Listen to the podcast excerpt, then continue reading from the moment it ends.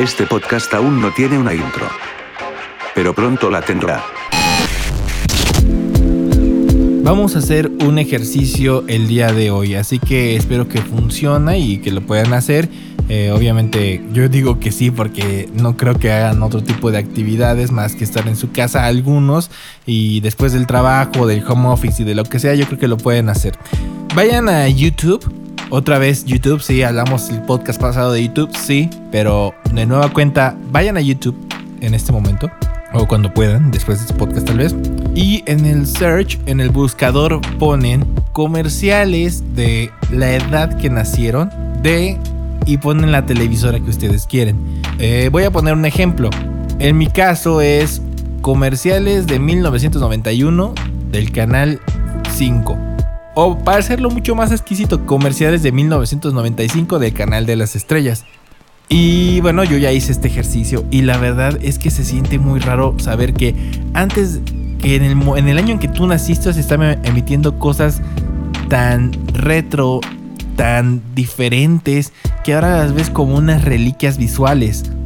Y a eso voy con este podcast. Soy una persona que gusta mucho de ver comerciales me encantan, sobre todo los comerciales japoneses son la onda, son mis favoritos y yo hace mucho tiempo me dedicaba solamente a bajar comerciales japoneses para analizarlos. Pero también dije, ¿qué hay de comerciales en mi país que se emitieron en ciertos años? Y yo creo que, bueno, para el QLDF esto va a ser un medio podcast Vaporwave porque vamos a entrar a un momento en de la historia en el que vamos a ver cosas muy, muy viejas que uno ni siquiera se acordaba. Y entre estas estaban este tipo de comerciales viejos. Yo veía la estética de todos estos y se me hacía rarísimo. Inclusive parecía que estaba en otro mundo, que estaba atrapado en el tiempo y parecía que los pesos valían más que ahorita. La devaluación del dólar no se sentía tan culero como ahorita. Y digo esto porque antes comprarse una tele era de mil varos. Una tele grande de, de ¿qué te gusta? De unos 30 pulgadas, que era lo más grande que había, y te costaba 2 mil, 3 mil pesos. O sea, no eran unas cantidades de dinero exorbitantes como las que tenemos que pagar ahora. Por ejemplo, una tele de 40 pulgadas te cuesta como 10 mil bolas sin bronca. Pero por ahí no va el punto. A lo que voy es que ver este tipo de comerciales me trae una nostalgia porque digo, empecé con 1991, pero cuando me fui a una edad más o menos que ya empecé a ser receptor, que ya pude quedarme con algunas cosas, comencé a ver comerciales que me tocaron ver en emisión en ese entonces y digo, ah, ese comercial existe, ese comercial era de eso, wow, ¿cómo lo, cómo lo hacían?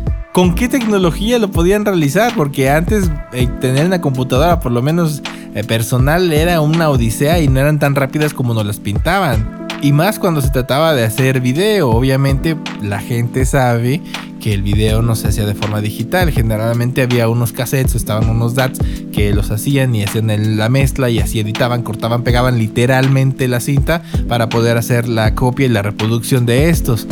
Pero más allá de ello, lo que me impresionaba era la creatividad que tenían estos comerciales de hace muchos, muchos años. Hace unas horas me puse a ver comerciales del 2006 que yo tenía 15 años.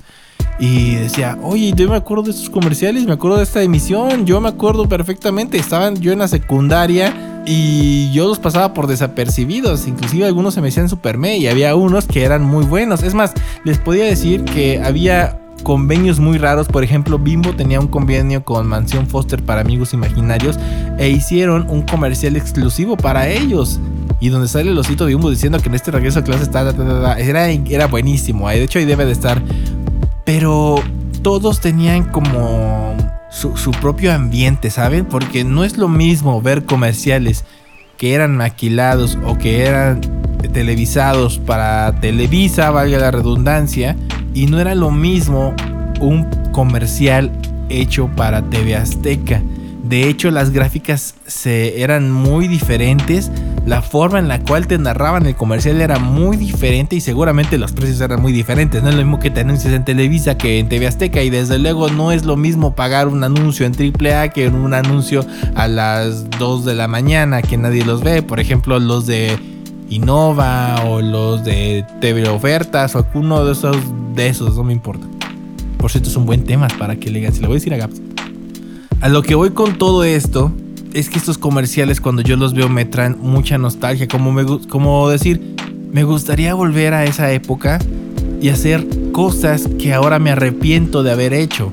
Me hubiera gustado hacer esto y no hacer aquello. Y todo por ver comerciales, ¿eh? que es lo más raro del mundo. Comerciales retro, comerciales que ya ni se transmiten, de marcas inclusive que ya ni existen y ya no van a volver y solamente las tenemos en el inconsciente colectivo.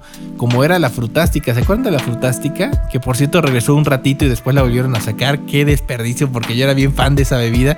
Ojalá y todavía haya algunas en en un 7-Eleven ahí en México o, algunas regadas en el Oxxo, qué sé yo, ojalá simplemente haya alguna por ahí. Y obviamente que no esté caduca, pero bueno, eso ya depende de, de Jumex si las quiere seguir haciendo. A lo que voy en resumen de todo esto es que este tipo de comerciales es lo que a mí me traen. Algunos recuerdos muy muy buenos, algunos muy tristes la verdad y hay otros que ni siquiera quiero volver a recordar. Como les había dicho, soy una persona que con ver alguna referencia o algo, en este caso musical, como lo fue la canción de Color Esperanza, eh, me puedo poner o mal o me puedo sentir muy bien.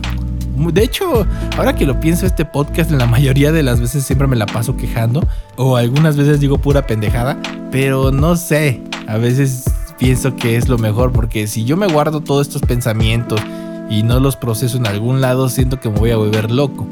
Querido escucha, ¿qué comercial te gusta a ti? ¿Cuál es el que más recuerdes? Que digas, hasta lo tengo grabado en VHS porque esperé una tanda de caricaturas malísimas para poder grabarlo. ¿Cuál?